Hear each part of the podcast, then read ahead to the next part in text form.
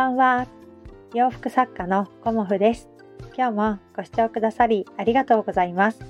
コモフのおしゃべりブログでは40代以上の女性の方に向けてお洋服の楽しみ方をお伝えしています。今日はですね、クローゼットの整え方についてお話しさせていただこうと思います。まあね、あの、この個展直前の忙しい時期にあえてクローゼットを整えてしまった私なんですが、うん、なんだろうな、ここ最近、こう、外側からのね、こう、人間関係みたいなもので、ちょっと気持ちがざわざわっとしてたんですよね。で、いろんなことっていうのを私は基本的にあんまり気にしないように、あのしているんですけど、どうしても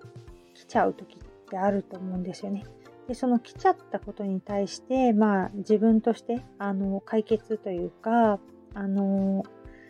処理をしているんですけどもどうしてもそれに対してねざわざわっていう風になってしまう時があるんですよね。まあ、そんなにねしょっちゅうはないですけどで今回がそんなざわざわな時でお仕事にちょっと集中したいんだけれどもどうしようっていう時にねお天気も雨でまあ、あの、夕方ウォーキングに行ってきたらだいぶ良かったんですけど、そんな時に私は、あの、ちょっとクローゼットの片付けを、というか、まあ、片付けはしてあるんですけど、この配置をちょっと変えてみようかなっていうふうに思った時に、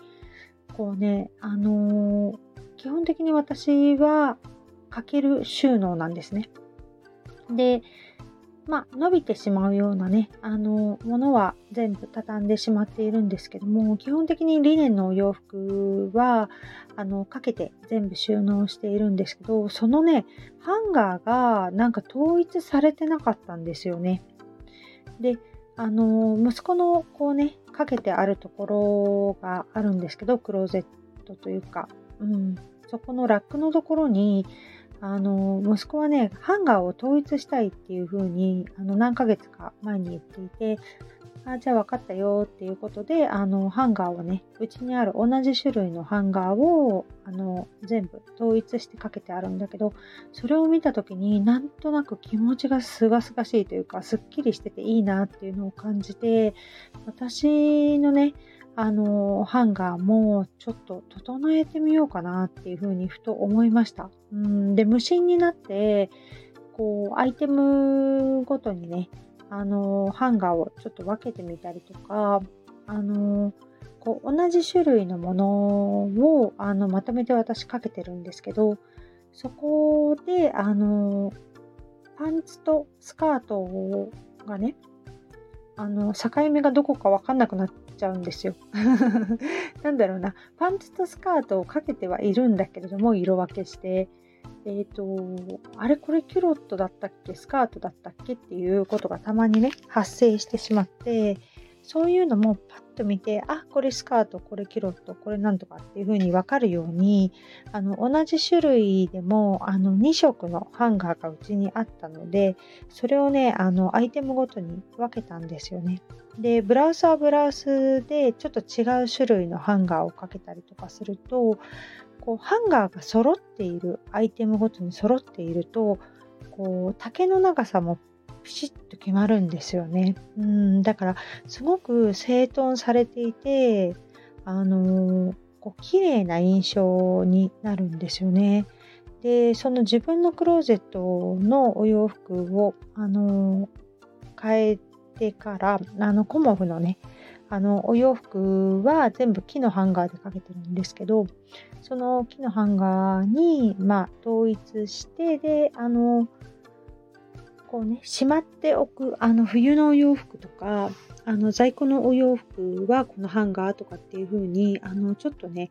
こう、アイテムごとにハンガーを分けたんですよね。で、まあ、大したことではないんですけど、ハンガーを分けるっていうことで、こう、高さがピシャッと揃うんですよ。で、そこがね、なんとなく自分としては気持ちがいいなっていうことで、あのクローゼットね、あの、ごちゃごちゃしちゃうっていう方は、まあ、一番最初は私はアイテムごとに分けます。で、次に、えっ、ー、と、色、明るいお色からだんだん暗いお色にこうかけていくんですけど、私の場合はね。でかけていって、まあ、似たようなお色はこう近づけてっていうような感じであのグラデーションをしていって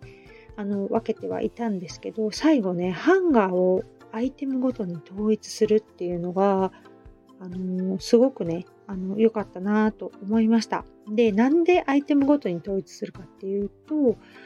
あのこうハンガーってうちねいろんな種類があるんですよ。今まで展示会をしてきて、